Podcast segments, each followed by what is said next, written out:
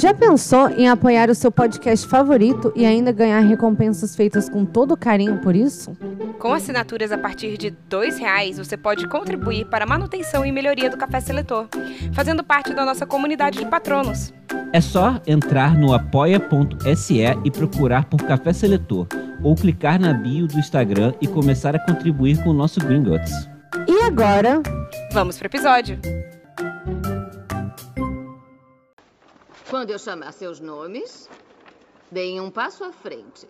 Eu vou colocar o chapéu seletor em suas cabeças e serão selecionados para suas casas.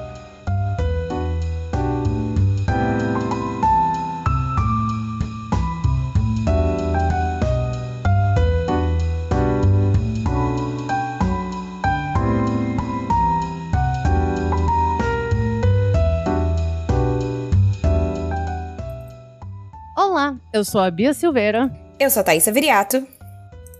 E eu sou Rafael de Paula. E esse é o Café Seletor. Um podcast onde selecionamos personalidades históricas e figuras da cultura pop para as casas de Hogwarts.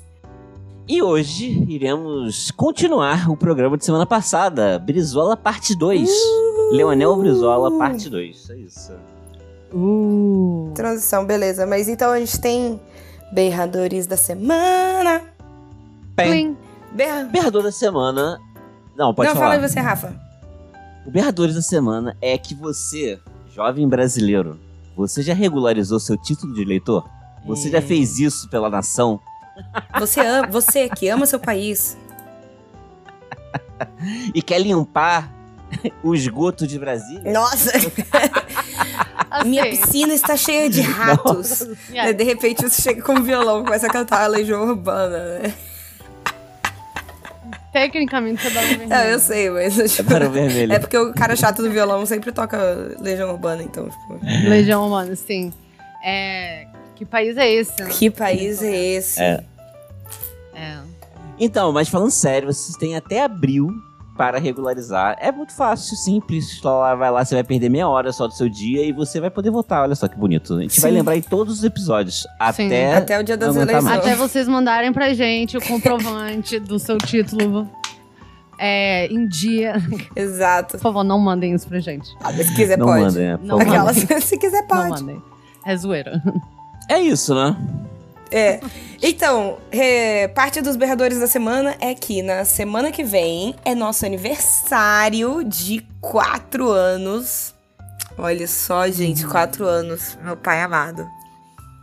Nosso aniversário de, de quatro anos e a gente vai fazer uma live na Twitch é, sobre abobrinha. Aleatoriedade. É, sobre, a gente vai conversar framboesa na. É isso. Gri... Não é framboesa, é groselha, errei a fruta.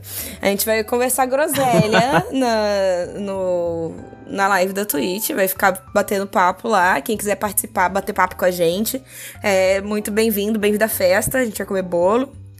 E, e é isso, é nosso aniversário. E quem ganha é você.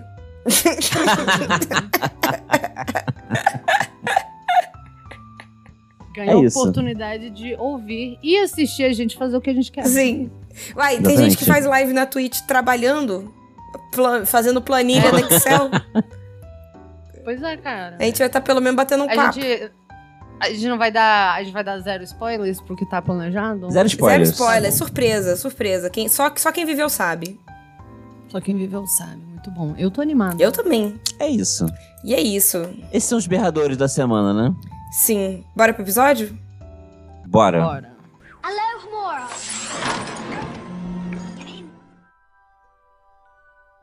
Então, eu vou falar que assim, o que eu lembro que a gente parou é, semana passada é que eu estava ainda em dúvida entre duas casas.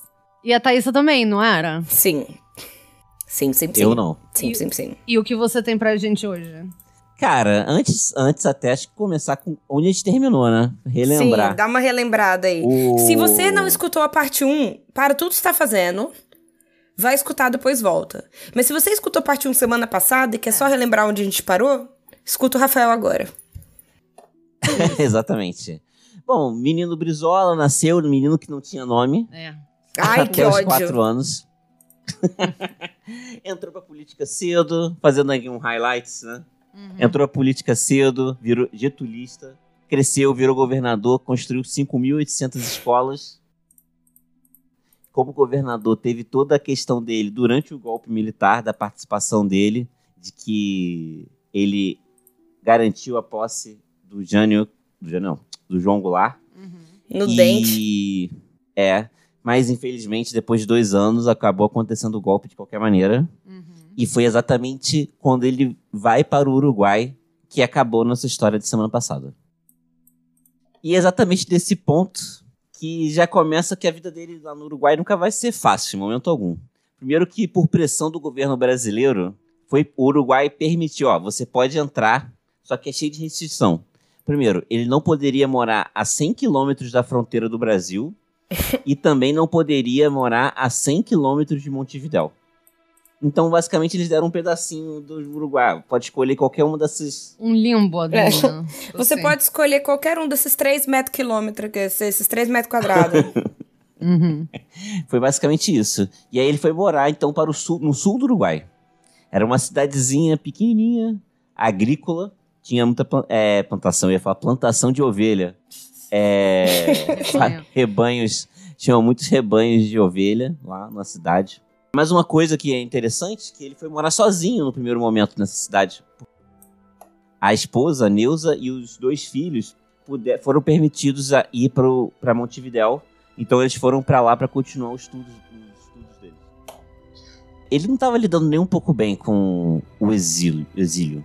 É, ele logo de cara ficou muito deprimido e ele sempre estava sempre procurando planos para continuar a atuação política dele. Ele não queria, tipo assim, ele, tipo assim, é, ele não tinha o sentimento da, naquela hora de que perdeu e acabou, entende? A Uhum. principal ideia que ele começou logo de cara foi uma guerrilha que ia se radicar no, no, no, tipo, no norte do Uruguai, né, no sul do Rio Grande do Sul, e uma outra guerrilha que ia pela fronteira é, mais em cima, perto do Mato Grosso.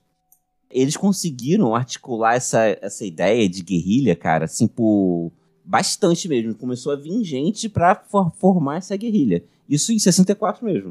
Uhum. Vieram até vários, vieram vários cubanos para ajudar na, na revolução. Inclusive teve dinheiro é, cubano para investir nessa guerrilha. Esse dinheiro até mais para frente vai ser até um problema, tá? Só que o que parecia que estava começando muito, muito rápido, acabou tão, mais rápido do que começou até. Um, um dos líderes foi capturado pelo exército brasileiro, provavelmente em território uruguaio mesmo, e foi morto. E eles ficaram, e entrou, e acabou. Qual é o grande problema de ter perdido esse líder? É que não se sabe, não ficou sabendo que, como ele só foi encontrado morto, não ficou sabendo quanto de informação ele liberou sobre a guerrilha antes de morrer. Não se sabe. Então, ou seja, o, o- o- todo o acampamento, todos os planos foram comprometidos. E aí ele parte para o plano B, que era instalar uma guerrilha entre o Rio de Janeiro e Minas Gerais, na, na Serra do Mar. Né? E, e ali. Só que esse aí foi um completo fiasco mesmo. Foi tipo. De todos essas, esses planos logo após início de exílio, esse com certeza foi o maior fracasso. Porque foi uma coisa que nem começou a acontecer de fato, sabe? Uhum. Logo, o, tipo, todo mundo foi preso e Deu acabou. errado antes de começarem a tentar, né? É, deu errado antes de começarem a tentar, exatamente. Então, logo depois desse segundo fiasco, o impulso revolucionário de Leonel Brizola acabou, se apagou totalmente, né? Ele voltou pro. Ele voltou, não, ele nunca chegou a sair, né? Do Uruguai. Ele era. Nunca chegou aí para, né? Pra fronte. Ele, na cidade lá, que tinha muitas ovelhas, ele comprou uma fazenda de ovelhas no Uruguai. Fez bem. E ele, e ele passou, então, a ter uma vida simples, com a esposa e filhos. Uhum. Ele, é, ele dizia que ele precisava de uma atividade que ocupasse todo o tempo dele, para ele não ter que pensar em, em mais nada. E foi virar agricultor. Pecuarista, na verdade, né? Uhum. Nesse tempo, além de cuidar das ovelhas, né, ele passou a escrever bastante, se comunicando com brasileiros exilados, principalmente porque ele, a comunicação dele para dentro do país era completamente inviável, Uhum. só extremamente clandestino mesmo. E, e ainda rolando uma coisa, né? Que com o passar do tempo, mais e mais coisas, é, mais e mais. É, falar assim, a, o aparato político que havia antes, antes do golpe, ele foi se destruindo. Por exemplo, é, eles tinham.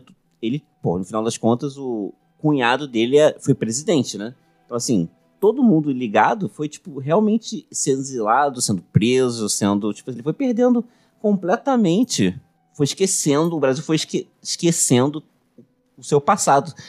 O seu passado recente, assim, foi de uhum. uma hora para outra. E ele viveu esse ele viveu de certa maneira esse esquecimento, sem poder nem falar com dentro do Brasil, né, sem ter contatos mesmo até direito. Uma coisa que ele em entrevistas, ele sempre fala que a vida de exilado ela nunca é fácil, porque não só por, por a questão óbvia dele estar tá fora do o país dele, né? Do país dele, né? Mas. Sim, porque ele era literalmente vigiado pela polícia o tempo todo. E era sempre assim, sempre, sempre a polícia tinha uma desculpa para ir na fazenda dele e revistar tudo.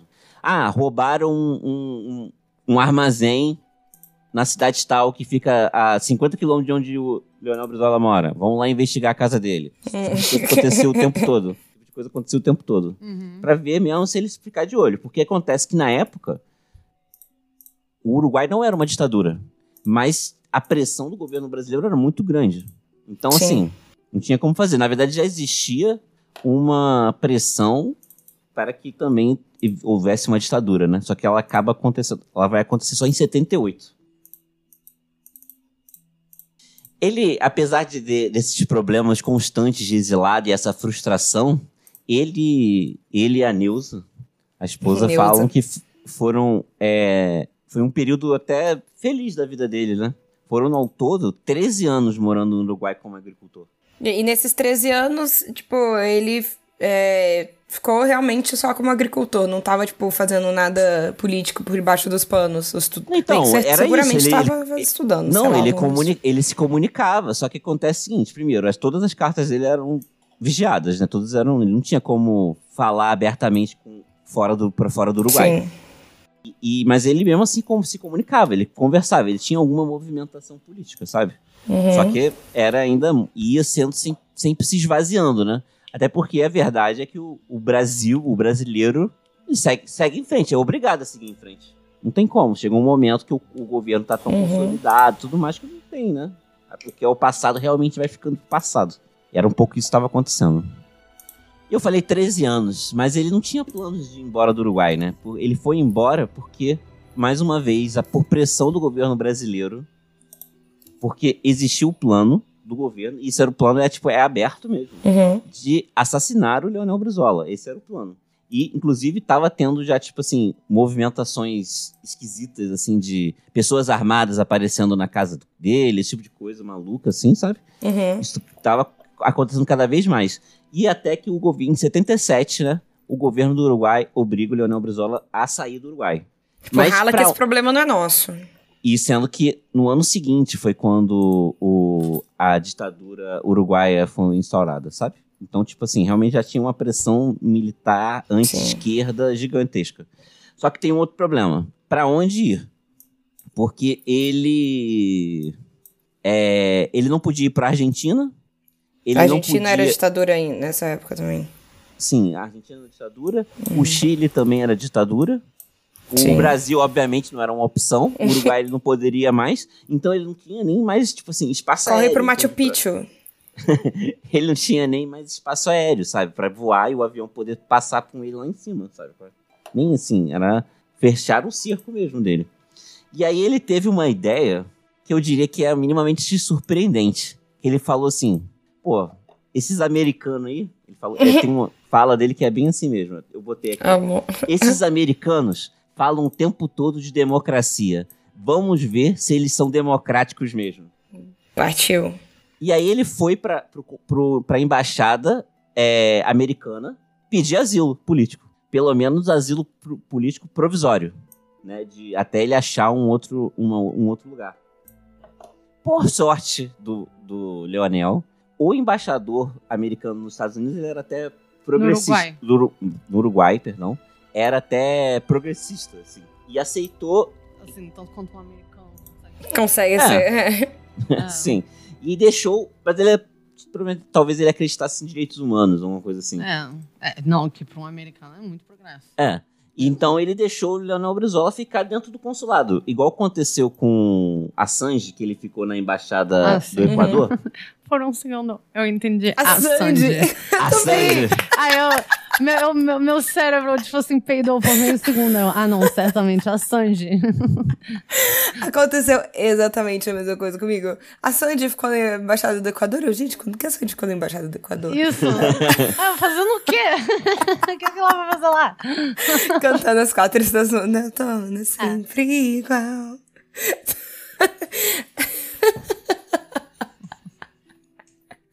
Foi mal. Ai, Mas sim, passou. o Assange. O Assange. Uma das, uma das um dos lugares que recebeu ligação, né? Que aí começou aconteceu, come, aí começou a ter uma correria de pra onde ele iria, porque ele tinha que achar um lugar pra ir. Ele não ia poder ficar no consulado, no, na embaixada lá pra sempre, né? E se ele sai do Uruguai, ele inevitavelmente ia morrer. Isso era o- a verdade era essa. Até a gente viu aquele filme, você lembra, Bia, amor? Do. É, Eu lembro do Morrica. é, do Pepe. Como que era o nome dele? Era 13. Mojica. 13 anos e um dia. Um, um dia, uma noite Algo de 13 assim. anos. Uma, é, acho que era isso. Uma noite de 12 anos, não é 13. 13 é PT. É, então. Fica essa ele- mensagem subliminar. essa época, no início do filme, começa o filme nessa época, assim, especificamente. É, assim, à beira de começar a, o golpe. E é, tipo, você vê lá claramente os, os caras foram. Os, os amigos dele, companheiros de partido, foram assassinados, né? Sangue frio, assim, tipo, a- é, abertamente por militares. Então era uma parada que era completamente viável. Entende? Alguém chegar e matar ele se ele sai da, na embaixada, Uhum. sabe? Sim.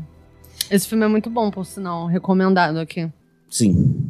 É meio triste, né? Mas é. Meio não, é pra caralho. Tipo, É, vai inclu- eu- inclusive eu comecei a assistir, eu não tava bem, eu falei, hum, outra hora, Não, essa hora nunca não. chegou. Mas não, ainda vai você chegar. tem que. Você, ah, quero chorar muito hoje. Aí você vai lá e assiste, entendeu? É, então. Ele começa, então, cara, a, a- a conversar com o governo português so- é, sobre ir pra lá, sabe? Tipo assim. E aí acontece que na época tinha acabado de ter a primeira eleição em Portugal desde muito tempo, porque eles viviam uma ditadura Uhum. uma ditadura fascista, né? E então, na época, assim, o que os parlamentares socialistas da época, que a- falaram assim, ah, é um cara reconhecida, reconhecido pelo, pelo defesa dos direitos humanos e um antifascista. Essa, essa palavra foi Uhum. chave. E aí o, o presidente da época lá assinou o passaporte e ele pôde então ir para Portugal. E aí essa história aí dele ir para Portugal foi uma situação, tipo assim, a, é, a viagem em si foi tipo essa his- a história parece te parece quase que daria um filme um filme sacou? É só essa viagem só esse momento todo dele conseguir o, o asilo português e tudo mais porque ele teve que ir para os Estados Unidos só que os Estados Unidos não queria nem que ele pousasse nos Estados Unidos só que ele pousou assim mesmo foi uma confusão do caralho? Sei lá, uma preguiça dos Estados Unidos, cara. Sério mesmo. Como que eles não são, tipo assim, como que. na- Como é porque que eles são a cultura popular, né? Mas assim, como que não são eles os terroristas? É porque são, né? É porque, porque eles que são. contam a história. Eles que apontam pros outros e chamam de terrorista, porque senão vai ficar muito claro que são eles. Enfim, desculpa. Deve estar certa. O... Então, em, em Portugal, cara, ele volta com tudo pra vida política. Ele começa a participar ativamente, porque ele foi, eu vou falar assim, ele tava tendo uma vida mais pacata possível no Uruguai. É, a verdade é que, assim, a impressão que dá, tá? A impressão que dá, essa é impressão minha, não é um fato. É que se não tivessem tirado ele do Uruguai, ele teria ficado lá pra sempre, entende? Assim, até a reabertura. Mas Uhum. acabou que mandaram ele. é, é, eles conseguirem fazer com que ele foi- fosse expulso pro, pro, do Uruguai, acabou sendo também assim uma forma de dele é, reviver a- uma, a- uma espécie de chama política, vou colocar dessa maneira. Sim, tava 13 anos adormecida, né? Sim, porque lá ele começa a participar do Partido Socialista Português, não como filiado, né? Mas assim, como vai participando, vai das reuniões, né? Tá, tá sempre ativo. E qual era o ponto? Teve é, o, o a partir durante toda a, o, a ditadura, isso a gente já está falando de 77. É, então já tinha já então 13 anos né, de ditadura militar. É, principalmente depois de 69, muita gente mesmo foi exilada, sabe? E é aquilo, tinha de tudo, dependendo da, da sua da classe social do exilado, ia cada um para um canto, né? Tipo uhum. Tipo assim, aí um para Europa, outro para Chile, outro só morria, né? Então ia acontecia de tudo. Mas dois que foram para fora, exilados, e que aí tinha de tudo, tinha gente que conseguiu para Europa, mas virou, lá, morador de rua lá, sabe? Tem histórias. Uhum. Que assim, conseguiu sair do Brasil, né? Sim. É... O Brizola, ele era um, um nome muito importante pré-golpe. Talvez um, um do, ou, tipo, talvez o principal nome é, de, de, de, esquerda, não vou nem falar de esquerda, mas progressista é, antes do, do golpe. Então, ele ter ido para Portugal foi uma forma de você, tipo, de aglutinar exilados, principalmente de toda a Europa, mas só que também tipo, que foram para outros países. Tipo, da Ásia, por exemplo, muita gente começou a ir para Portugal. Encontrar com ele, fazer os encontros. E aí nasceu a ideia, tipo assim, de vamos é, organizar um, um, um partido um partido político. Por quê? Nessa época, em 78, já começou, já começava a se falar de, de redemocratização. Já a ditadura estava começando a perder um pouco de força, sabe?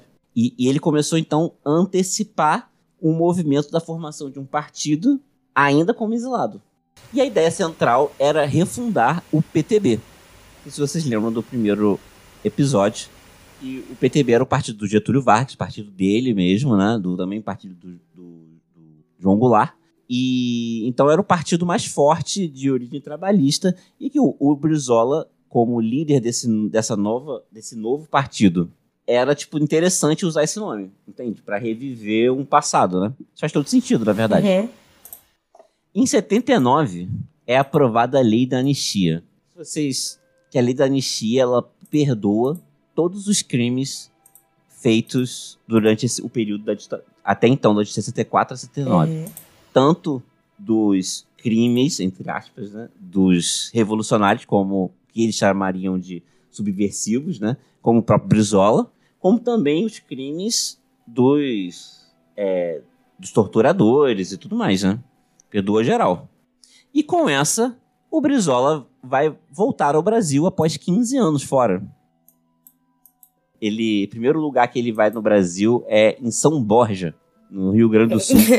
São Borja é é a cidade de alguém famoso. É Pera, pera que eu vou lembrar. Veríssimo. Não sei. É. Não faço a menor ideia. Eu acho que sim, porque eu li o livro não do não é o Luiz Fernando Veríssimo, é o outro Veríssimo. Vai, continua. Depois eu, eu acho ele aqui. São Borja era, era uma cidade de, perto de onde ele nasceu, né? Érico então Veríssimo. Era... Érico Veríssimo. Sim, cidade de Érico Veríssimo. E em São Borja ele foi é, recebido como herói.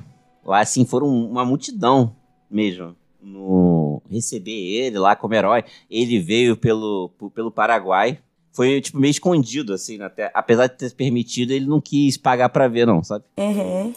Ele foi na encolha. Vai que, né? Vai que é, vai é. que é uma armadilha. Sim, cilada. Sim. É cilada, Bino. Cara, então, logo que ele chega, né? Ele já tá já contagiado. Uma coisa uma, que eu já tava deixando passar isso, cara. E isso é um fator muito relevante. Porque na Europa, por conta do Partido Socialista, que português, mas também por influência, muita influência da maioria desses, desses outros exilados é, que estavam na Europa, ele passa a ter influência do socialismo ali. Ele era um trabalhista, como eu falei no outro, ele era um trabalhista nacionalista. Então ele passa a ter algumas ideias socialistas ali naquele, naquele uhum. nesse momento. E, enfim, né? Com isso ele tenta ver formar um, um PTB, com um partido de referência de esquerda no Brasil. E ele queria aproveitar e ser, de, de certa maneira, o primeiro, né? O grande partido de esquerda do Brasil.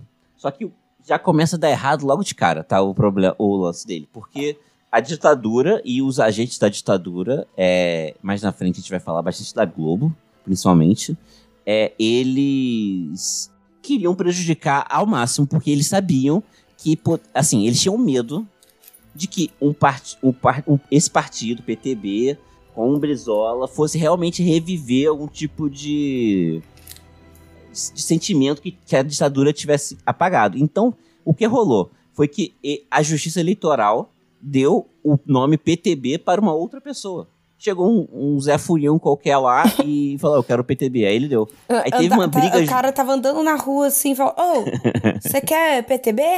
Quer? Quer PTB? Quero! cara, foi quase que isso, assim, né? É, não entrar em grandes detalhes, né? Mas tem toda uma história por trás disso. Foi, tipo, tem uma cena interessantíssima do Brizola rasgando um papel escrito PTB e botando a mão na testa, assim. tipo, bem emblemático, assim, dramático pra caramba. Dramático, né? A gente sabe que dia que o Brizola nasceu? Não lembro. 22 de janeiro. Ah, é verdade. É, é quase um aquariano, um capricorniano, quase aquariano. Capricórnio, né? Ele é Capricórnio. Tá ali no, tá ali no quase, tá ali na, na, no gol, quase. O drama é bem aquariano, um dramazinho. Ué, que dia que começa Aquário? Na é 23? Eu não sei, eu não faço Ah, acho que depende gente. do ano. Talvez, talvez ele seja Aquário. Hum. É, eu achava que 22 era o primeiro de Aquário. Eu achava que 22 era o primeiro de tudo, na verdade. Aquário, dias. Eu, 22 ah, de julho é o primeiro ah, de... é, dia 21 não. de janeiro a dia 19 de fevereiro, mas depende do dia também. Mas eu acho que ele tem um jeitinho bem aquariano. Ele é aquário, então. Ele é aquariano, então. Ele é né? aquário. É. Cara, é, essa parada, esse lance do, do nome do PTB, da Justiça Eleitoral, foi uma vergonha, tá? Assim, é, foi uma, uma briga judicial muito grande e que, assim, era que basicamente, sabe aquela, aquelas, assim, como posso dizer? Que num partido político, você tem a, o, principal nome do partido, e esse principal nome do partido, ele não é necessariamente o presidente do partido. Tipo assim, o uhum. Lula não é presidente do PT.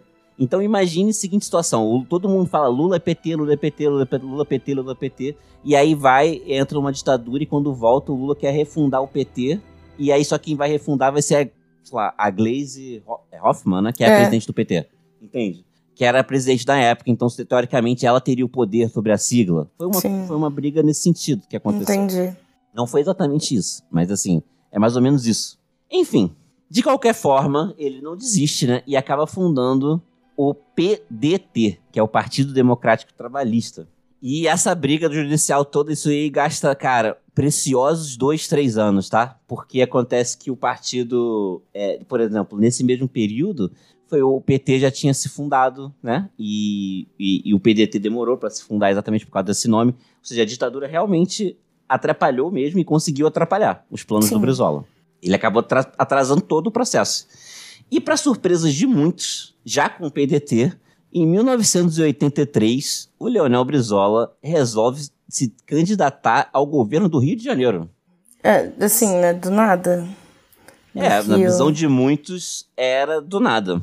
Lembrando que ele, há não muito tempo atrás, tinha sido recebido como herói no Rio Grande do Sul, né? Sim.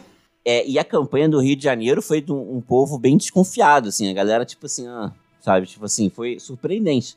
Só que tem um porquê. Isso, e isso tem a ver com a criação do próprio PDT. O PDT, ele, ele nasceu muito forte politicamente no Rio de Janeiro. Onde, lembra de todos os exilados, que ele, onde ele começou a, a, a se articular para criar um partido, uhum. essa articulação não, não, não, não levava em consideração aonde as pessoas moravam antes, quer dizer, perdão, não importa onde as ligações é, nacionais geográficas, tipo assim, ele tinha toda a ligação com o Rio Grande do Sul. Só que lá fora são todos exilados, então a maioria dos exilados, por exemplo, morava no Rio e em São Paulo. Então, assim, o partido não ficou forte exatamente no Rio Grande do Sul. Então ele queria fortalecer onde já era meio que forte que era no caso uhum. do Rio de uhum. Janeiro. Tanto que, até hoje, isso acontece. Por exemplo, o PT, que é o maior partido de esquerda do Brasil, não é forte no Rio de Janeiro. Aqui, a cidade que eu e a Bia moramos, é, a gente vive uma dinastia do PDT. Que é desde os anos 80, só teve um, um prefeito que não era do PDT. Que foi uhum. do PT, inclusive. Então, assim, só para ver que teve uma força é, grande aqui no Rio de Janeiro. E ele decidir vir para cá era porque ele via que isso estava acontecendo e ele via uma chance de crescimento muito grande no Rio de Janeiro e de se enraizar lá, entende? E, e se usando como principal nome da sigla. Esse foi, o esse foi o plano. Lembrando que na época, primeiro se abriu a eleição para governador, né? Depois, né, não tinha eleição para presidente na época. Essa eleição foi uma baixaria sem fim, cara. Assim, não tem como falar de outro jeito. Ele, primeiro, que ele chegou meio desconfi... meio, meio com o povo, como eu falei, né? O povo um pouco desconfiado. Porque ele ia para lá e as pessoas, tipo assim, não lembravam exatamente quem ele era, sabe? Só que ele ia, se apresentava, e qual foi o, o diferencial dele? Que ele ia para o interior do estado, do Rio de Janeiro, e conversava e fazia campanha no interior do estado, que um lugar que sempre foi negligenciado. Até hoje é negligenciado. É só você te lembrar daquela frase na época que o, o Eduardo Paes, que é, ainda é prefeito, mas cogitando ser governador, né? Uhum. Que ele falou, tipo assim, fala que Maricá é uma merda, sei lá, que Maricá. Sim. Cara, então, tipo assim, esse é o pensamento político do Rio de Janeiro. Que eu, que sou do interior do Rio de Janeiro. Caraca, desculpa, é que eu preciso. Eu preciso, eu preciso delatar Rafael aqui. Uhum. Que eu geralmente não olho pra pesquisa dele, porque senão eu, fico, eu acabo lendo Confusa. a pesquisa e não escuto o que ele tá falando.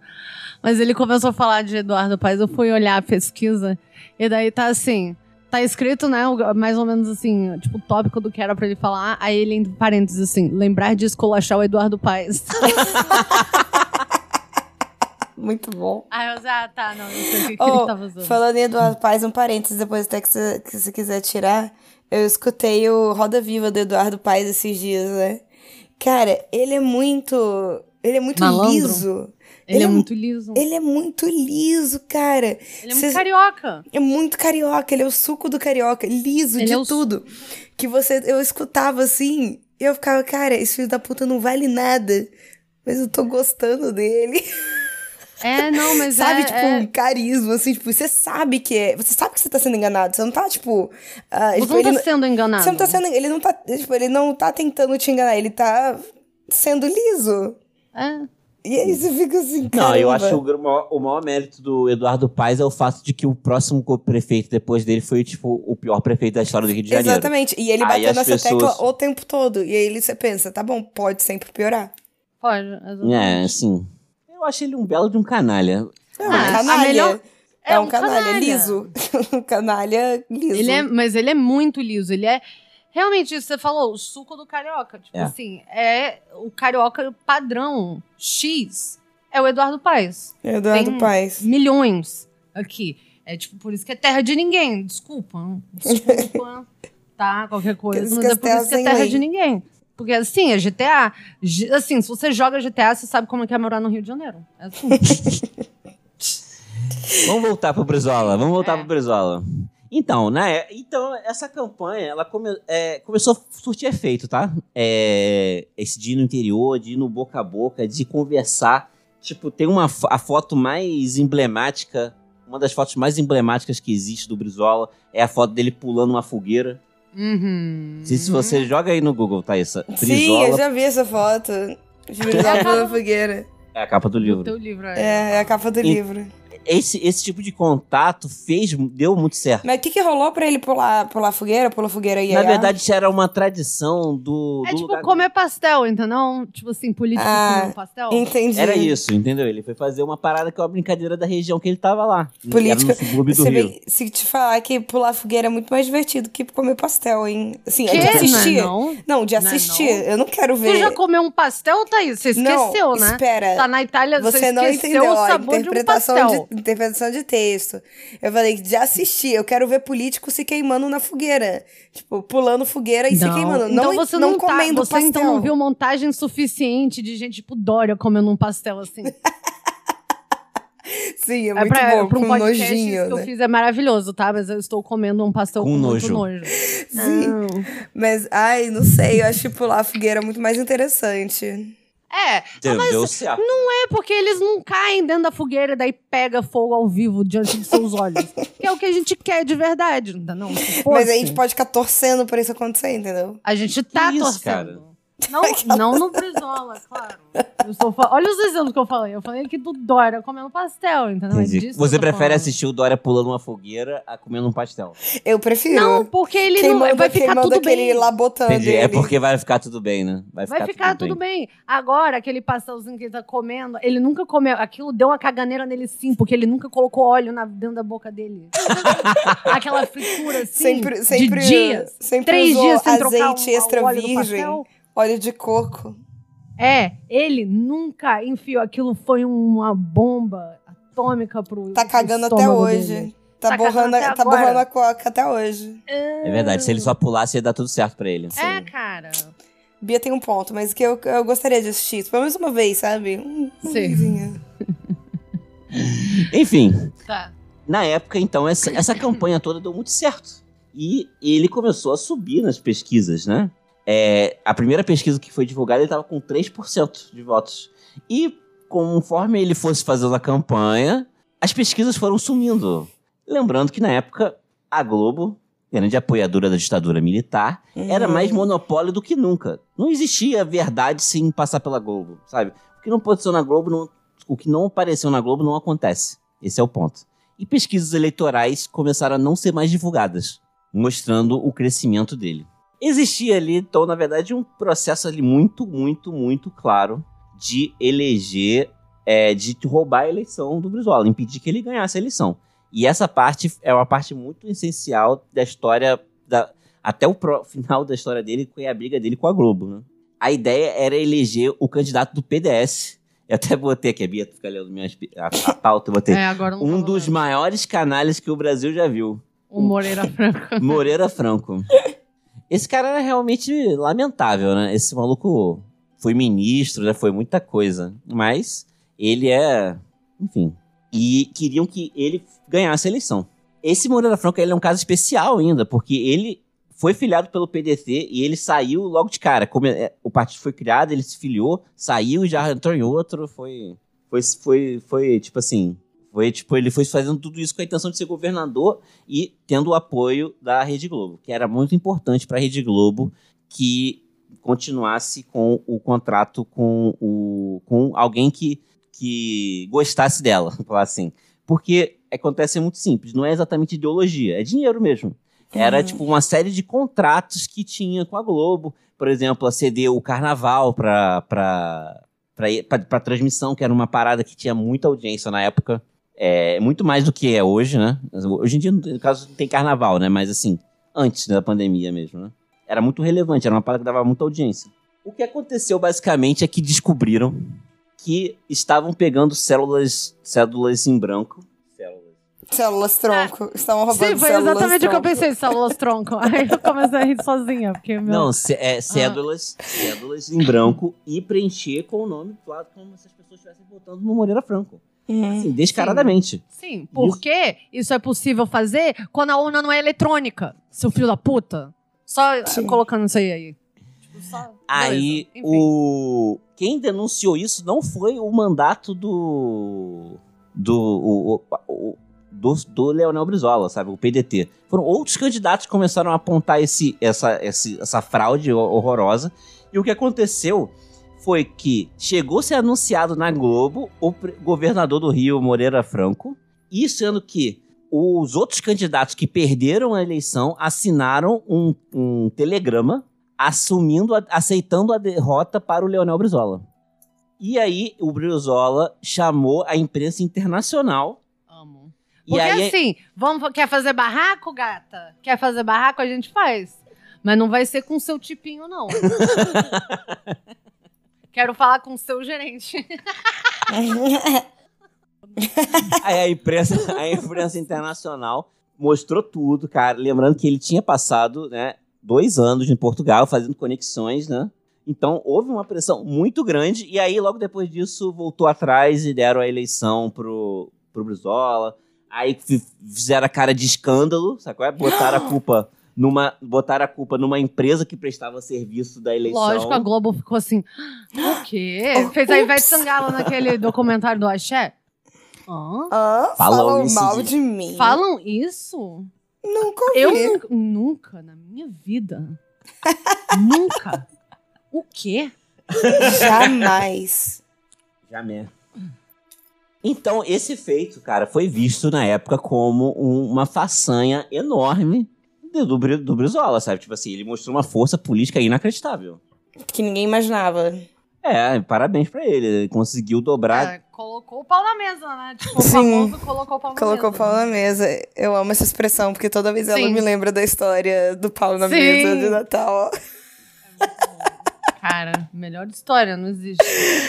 Cara, então, o, ele no, no Rio de Janeiro, ele mesmo falava, ele usava esse nome, ele falou que ia começar a segunda cruzada pela educação da vida dele, né? Lembrando lá daquela cruzada no- Uhum. no, Rio Grande no do Espírito Sul. Santo. Espírito Santo, de onde tira Espírito Santo? Ah, cara, eu viagem. Que é a cru- primeira cruzada sendo aquela do Rio Grande do Sul, né?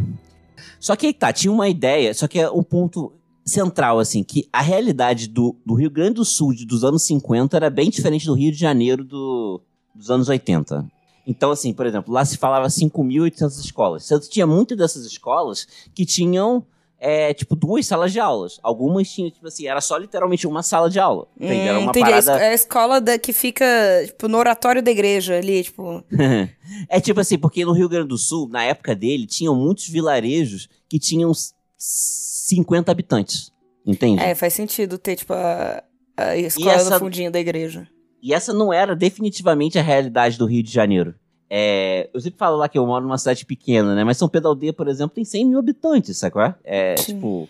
São, tipo, outras escalas, principalmente comparando os anos 50, né? Que era o primeiro Uhum. projeto dele. Então, o que era a ideia central era fazer escolas maiores que agregassem mais pessoas, mais alunos. Aí cada escola ia ter até piscina, é, a quadra poliesportiva. E foi um projeto do Oscar Niemeyer, o- as, esco- as escolas. Porque qual era o projeto? O projeto que era que ele queria produzir uma escola que gastasse o menos possível. É, então ele era tipo assim, uns, um, é basicamente um concreto armado, né? Que juntava, é, tipo assim, uma parede sólida, como se, fosse- como se trouxesse a parede inteira, do, da escola inteira, né? Tudo Uhum. Quase que pré-moldado, sabe? E então era muito barato, muito eficiente. E ele construiu 300 escolas. Isso no, logo durante o, o- no início do mandato dele. Uma das mais emblemáticas do CIEPs, que era o nome da escola, apelidado de Brizolão, Amo. é... Ah, um fator importante, né? Que o. Que a ideia é a seguinte: que os alunos iam passar oito horas na escola e iam ter três refeições por dia: tratamento dentário e médico. É isso. Então, foram 300 escolas construídas, né? E a mais notável delas, né, foi o Sambódromo do Rio de Janeiro. Que às vezes as pessoas, muita gente talvez não saiba, que é um CIEP, é uma escola aquilo lá, que recebe, na verdade são quatro escolas, recebem é, quase 5 mil alunos simultaneamente nessa, na escola. E que no carnaval, esse é lá que acontece o desfile da escola de samba. Assim. Essa. É, porque antes, como que era antes? Antes era uma estrutura temporária e custava muito caro para a prefeitura fazer todo ano um. um para a prefeitura, para o governo, né? No caso, para o governo do estado, custava muito caro fazer todo ano uma estrutura para o carnaval. E por conta do, do projeto do CIEP, porque essa foi a malandragem, né? Que ele fazia um projeto que envolvia o principal projeto dele, ele, ele reformulava o sambódromo, que na época era uma parada que tinha muita repercussão nacional, e mostrava dentro desse sambódromo o, o projeto principal dele, que era o CIEP. Uhum. E isso emputeceu muito a Globo, que tinha os direitos para transmitir a- o, O carnaval. o carnaval e decidiu não transmitir o primeiro carnaval depois do sambódromo. Ah, é. E foi a Mas que primeira vez birra, que a né? Aí ele foi deu os direitos de graça pra Manchete, que era uma TV mais relevante da época, né? Acho que hoje em dia a galera nem sabe o que é TV Manchete. Mas quando eu era criança tinha Manchete. sabe. Você já assistiu TV Manchete, Bia? Não, Mas- falando da minha época. Era, devia ser. Não. É, tinha sim TV Manchete, mas é, tipo, Tinha. já era, já Névoa. era, já era obtusa. É, já era uma parada de fin- final, final, finalzinho, assim, né? Nego. Enfim, Bia Você deve- negando que você- vai fazer 30 Bia anos. tá negando que é da época da TV Tupi. Na época da novela de rádio. Não parece nem minimamente. Isso, inclusive, teve uma audiência enorme na, na manchete da época, na TV Manchete. E aí, no ano seguinte, a Globo cedeu e, e começou a, a, a tra- retransmitir o carnaval de novo, mais uma vez. Aí, nessa época, tudo com essa frente. Uma coisa que é muito importante colocar também, que o Rio de Janeiro é quebrado hoje, mas o Rio de Janeiro é, sempre foi quebrado. Há muitos e muitas décadas o Rio de Janeiro é quebrado.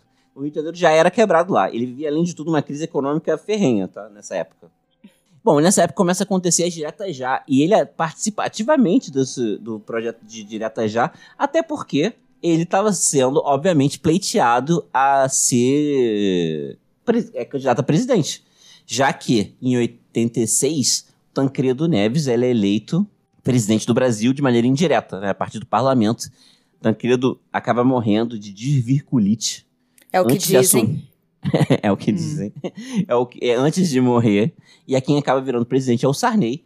E só em 89, depois que já tinha acabado o mandato dele, uma coisa que é muito importante, logo que acaba o mandato dele de governador, quem assume é o Moreira Franco. Quem assume é o Aécio.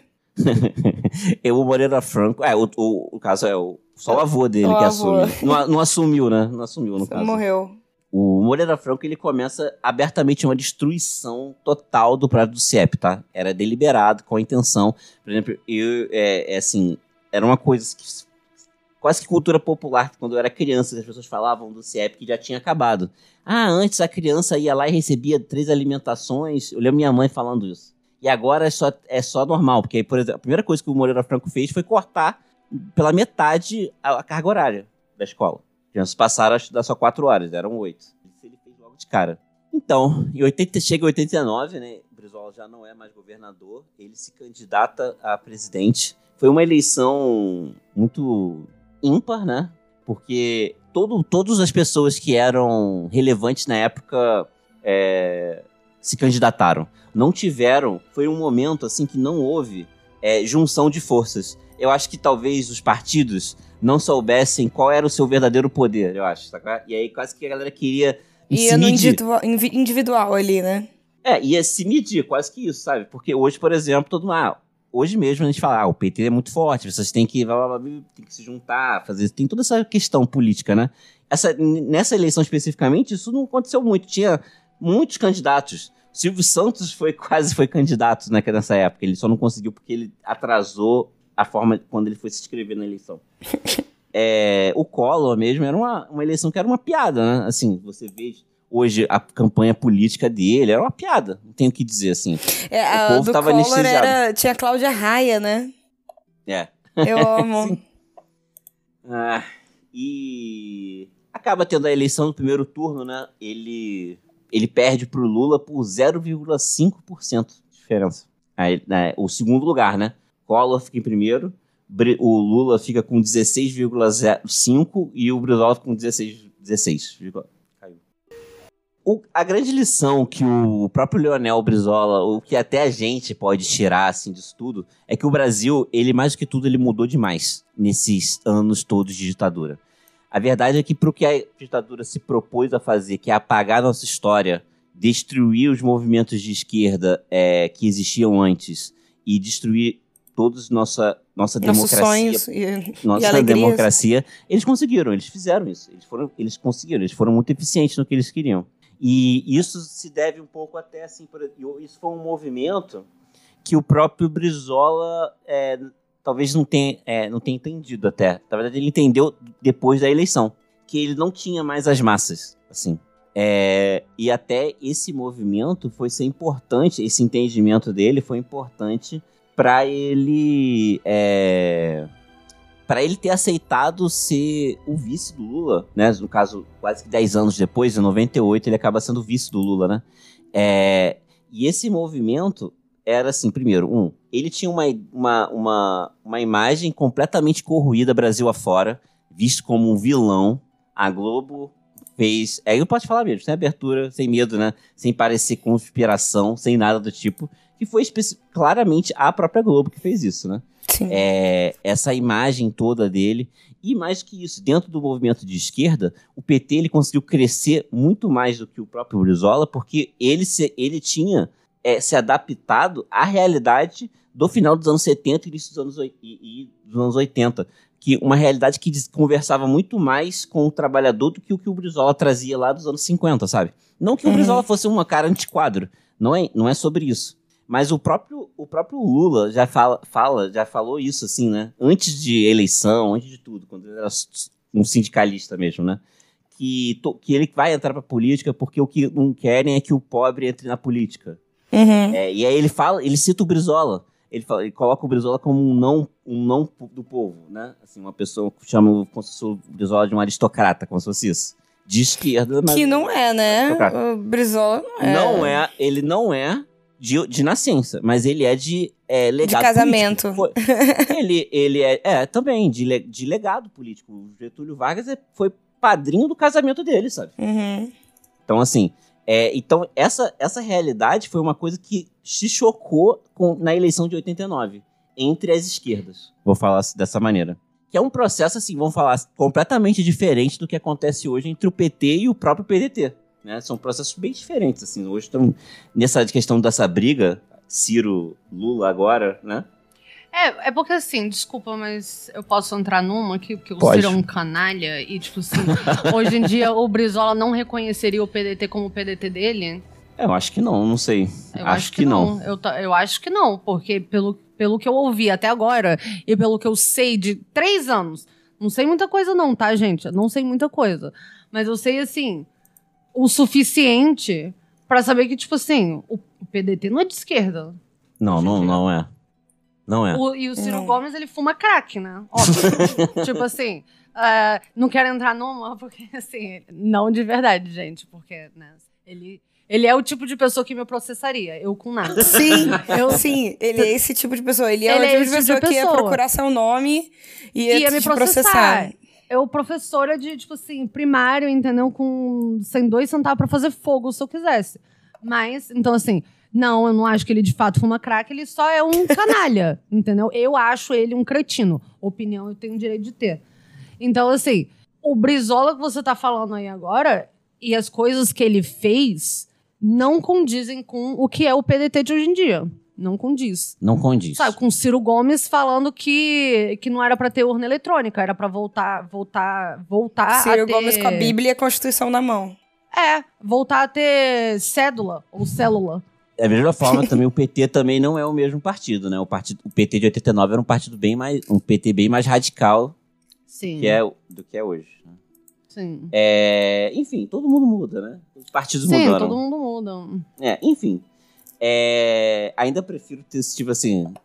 queria eu ser opositor de Ciro Gomes, né? Essa é a parada. Me invejo É. o mundo. Ai, que Em ódio. que Como eu queria estar eu falando ficaria- mal da Cátia Abreu, né? Esse- esses últimos quatro anos. É, eu É. queria muito. Mas, enfim, mas eu confesso que eu concordo com você, tá? Não, não tem como não concordar, é verdade. Mas, tipo. Poxa, É- é, é igual o Crivella e o Eduardo Paes, entendeu? Tipo, o Crivella veio pra mostrar que sempre pode piorar. Diante dessa própria confusão que o próprio Leonel Brizola chegou, o Brasil tinha mudado, né, que as forças políticas tinham mudado, ele não tinha mais ma- as massas né, do Brasil inteiro, como tinha antes da, da ditadura, né? Ele não teve problema nenhum em apoiar o Lula no segundo turno, né? Ele não foi para Paris. É, e, Moreira Franco, ele destruiu né, boa parte do legado do, do, do Brizola, né, no Rio de Janeiro. E ele, então, o Brizola, em 92, ele concorre a, é, ao, ao a governador do Rio de Janeiro mais uma vez. E acaba sendo eleito é, no primeiro turno. Não com a maioria de votos.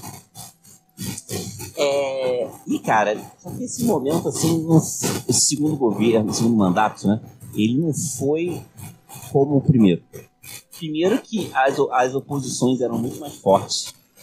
A, a, a Globo é, mentia sobre ele o tempo inteiro. E tem um episódio clássico que ele consegue um direito de resposta no Jornal Nacional. Em que, e aí o Cid Moreira vai lá e lê a carta do Brizola, lá falando que a Globo favoreceu a ditadura militar, está interessada somente no dinheiro, que não envolve ao Lula. Ele consegue todo esse direito de resposta, ele fala lá, e ele fala que o único espaço que a Globo dá para ele no jornal é o, ser o que ele consegue judicialmente. Essa, esse momento é um momento icônico da política brasileira. Essa é, direito de Procurar e ver quantas sobrancelhas ali Cid, Cid Moreira tá lançando. Né? Amor. Rola muito assim, principalmente esse primeiro, que é a crise econômica que eu falei vai piorando. Eles assim, não conseguem manter o mesmo padrão com respeito da educação. Isso é um fato. É, ele começa a acontecer um, um, problema de violência no Rio de Janeiro. O que acontece é que durante principalmente o governo Moreira Franco, o que hoje se chama de milícia começa a ser formado. E tinham, só que não se chamava desse jeito, não tinha esse tipo de organização, era uma coisa é, que chamavam na época de Esquadrão da Morte esses esquadrões da morte eram policiais que faziam segurança, né? Fora, milícia, o que a milícia é hoje, né? E isso cresceu muito no governo Moreira E o que acontece era que a, essa, esse, a polícia, né, já o BOP, na época já tinha o BOP, chegava na favela, como era hoje, e assim, esculachando, né? Vou falar em bom carioquês, né? Chegava na favela esculachando, quebrando tudo, quebrando tudo tem uma fala do Brizola que é muito emblemática. Ele fala assim: o que eu queria naquele momento era que o direito à propriedade do morador da favela fosse respeitado tanto quanto do morador da Zona Sul. Sim. Ele falava isso. Continua atual. E ele era escandalizado. A sociedade carioca estava escandalizada com isso. O que? Você não vai matar pobres Basicamente, era isso que acontecia. Então que se criou aí a ideia de que foi durante o governo Brizola que o tráfico de drogas aconteceu. Que o, Rio, que o Rio ficou ruim. É, que o Rio ficou ruim durante esse mandato do Brizola, porque ele não, ele não deixava. Hã? Isso é um clássico mesmo. Você escuta muita gente aqui no Rio falando isso.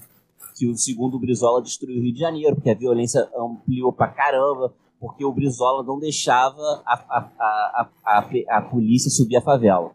É isso. E essa narrativa, né, falar assim, essa palavra, que rolou. É, e as pessoas certeza, falam isso até hoje. Com certeza, era tudo que o RJTV falava o dia inteiro. Sim. Com certeza, óbvio. Sim, exatamente. No final das contas, a Globo ganhou né, essa disputa toda, apesar do, pós que eu falei, né? Mas assim, no final das contas, a imagem do Brizola estava deteriorada totalmente. Hum. Ele, de, de, 90, de 89, que ele teve uma candidatura é, é, considerável, ele sabia que em 98, por exemplo, se ele fosse candidato a, a presidente, não existia nenhuma chance dele ganhar. É, uhum. E isso foi um dos motivos dele aceitar ser vice do, do Lula, para fortalecer a, a esquerda. É, e acabou, essa eleição de 98 acabou, acabou no primeiro turno. Né? O Fernando Henrique Cardoso foi eleito foi primeiro, primeira vez, primeira vez única, né? Que uma eleição presidencial acaba em primeiro turno. Lula Fit Brizola. Em 2002, né, o tem a famosa Carta dos Brasileiros, que é basicamente o PT fala assim que gente já tão de esquerda assim mais. Foi basicamente isso que ele falou, né? É, porque. Hum, em 98 não tinha esse contexto, por exemplo. Era um contexto mais próximo, por exemplo, de 89. É, isso aí, cara, o Brizola já tava já beirando os 80 anos, cara. É, e ele já não estava muito forte fisicamente, né? Ele acaba foi gradualmente se afastando da política isso com certeza tem a ver com a mudança do PDT. Né? O PDT mudou. Por exemplo, nos anos 2000, no início dos anos 2000, o PDT do Rio de Janeiro, a, o rosto do PDT do Rio de Janeiro foi Antônio Garotinho. Pra você ver como é que o PDT se deteriorou muito. Né? Foi só degringolando. É, e Garotinho foi candidato a presidente em 2002, inclusive. Eu lembro disso. Pelo PDT. E até que ele, depois até de uma gripe, ele pegou uma, uma gripe muito forte. Depois dessa gripe, ele fica debilitado até que em 2004, né? Ele acaba falecendo. De quê? De velho mesmo? Cara, foi da gripe. Sim, não foi. É, foi de gripe. É, velho morre de gripe, né? É. é, porque ele é de 22, né? É, ele tinha 82 anos. Curiosamente, segue o caminho oposto ao da, da volta dele ao Brasil, né? Que ele o enterro dele começa no Rio de Janeiro, depois vai para Porto Alegre e depois termina em São Borja. Olha só. Onde ele foi enterrado. E essa é a história de Leonel de Moura Brizola. Muito boa, Rafa. Muito obrigada. Eu conheci absolutamente nada. Fiquei. É, fiquei bem impressionada. Vamos pra, vamos pra seleção? Vamos.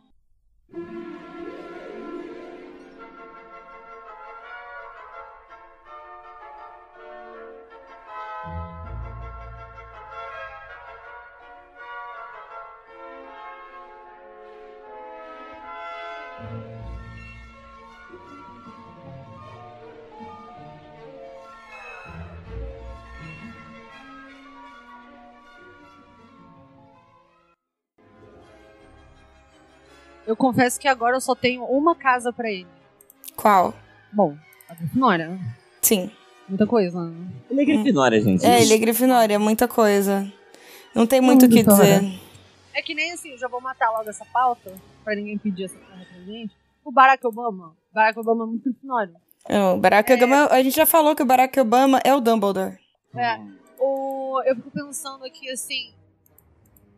Aqui, né, que a gente tem, passa por muito briso, o famoso brisolão, eu penso muito no Obamacare. Porque quando você é uma pessoa política que você vai enfiando o seu nome em tudo, a primeira coisa que a próxima pessoa faz é acabar com tudo que tem seu nome. Sim. Então, assim, é, eu já conversei muito. Se o Bolsa Família fosse conhecido como Lula, Bolsa Lulão. Lula, Lulão. Lulão. a primeira coisa que teria acontecido acabarem com o Bolsa Família.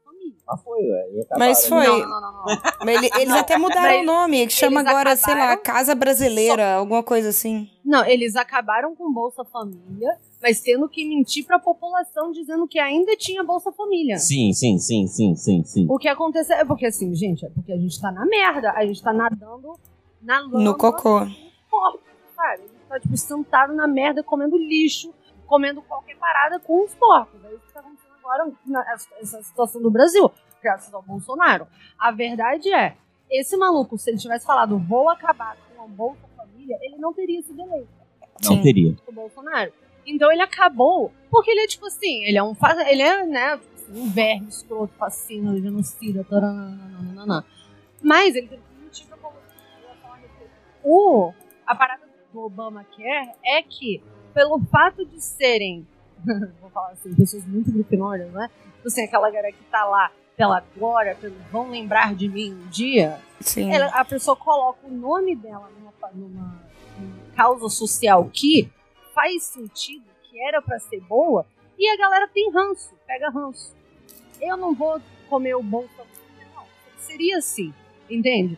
Não é porque o Lula não é um idiota, mas o, o Brizola, por exemplo, a parada fica apelidada como Brizolão. O pau do cara fica assim, né? Tipo, caralho, esse, ele não, dá, vai... não cola esse papo de que foi 100% orgânico essa Não piada. foi, não, Não foi. foi, O maluco queria mentira. isso. Ele encorajou isso, ele gostou, ele, tipo assim, pô, achou gostoso. Aí, ó, o meu nome tá na boca do povo. É isso que acontece. E daí o que que acontece? A primeira, hoje em dia, o Brizolão, porque é, toda vez que a gente passa por um Brizolão, ele tá, tipo assim, sucateado, tomado por mendigo, entendeu? Isso é de propósito. Porque a galera não quer a lembrança de que o cara, tipo assim, de fato Fez fez coisas. 50 mil escolas Entendeu? Essa galera tinha de estudar, entendeu? Tipo assim, e com escola vem comida. Que, tipo assim, pô, criança vai pra escola, come na escola. Tinha tratamento dentário. Tinha acesso à natação, cara. Tipo assim, olha só, é, tipo, é uma parada, mas porque o cara teve que ir lá, enfiar o nome. E é o cara, entendeu? Porque quando você não quer. Vai me dizer que o Lula não era popular o suficiente pra vagabundo querer chamar de Bolsa Lula? Não, é porque Lulão. ele deu um Lulão. nome e ele ficou insistindo no nome, Bolsa Família, Minha Casa Minha Vida, e não Casa Lula, Loteria Lula. Sei Loto lá, é Lula. como se for, Loto Lula. Loto É, Lula é um ótimo nome, ele deveria ter usado, inclusive. Pois é, mas a parada é que assim, é, essa é a diferença, sabe? Esse maluco é Isso garante que eles vão pra Grifinória mesmo. Sim. E daí eu tô metendo essa do Grifinória. Obama logo, pra ninguém nunca pedir essa porra, porque ele é Grifinória também, porque ele fez exatamente a mesma coisa. A gente falou Sim. da esposa dele, já. Tô Já, já, família Obama já foi coberta, não precisamos falar mais ninguém. Ah, então. Grifinória. É, assim, eu acho que a gente não precisa gastar muito tempo com a seleção hoje, porque foram dois episódios contando a vida dele e, tipo, claramente Grifinória não tem o que fazer. Não tem pra onde forçar essa barra. Esse foi o episódio dessa semana e se você quiser comentar alguma coisa com a gente do que você achou da história do Brizola, é só procurar a gente nas nossas redes sociais, nós somos o Café Seletor em todas as redes. E o nosso e-mail é caféseletor.gmail.com. E por hoje é só. Mal feito? Feito.